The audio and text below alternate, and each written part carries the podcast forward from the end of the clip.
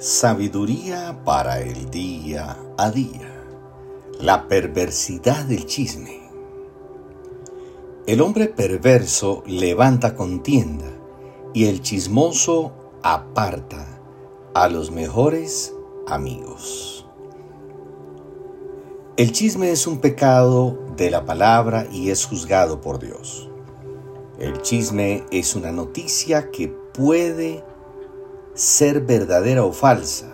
Se utiliza para indisponer o para hacer pensar mal de alguien. Se puede chismear con la mentira y con la verdad. Necesitamos ser conscientes de las palabras que salen de nuestra boca. Y si nos hemos equivocado, debemos apropiarnos de nuestro pecado pidiendo perdón. Los hombres oyen lo que decimos, pero Dios ve lo que pensamos y maquinamos. Cuando hablamos ponemos de manifiesto la maldad de nuestro corazón, pero la corrupción interior es peor de lo que decimos. La maldad interior es mayor porque solo decimos lo que se puede oír, pero Dios conoce lo que decimos y lo que pensamos. Las personas que se dedican al chisme no hacen más que crear problemas, provocando ira, amargura y dolor entre los amigos. Muchas amistades se han arruinado por un malentendido que empezó con un chisme.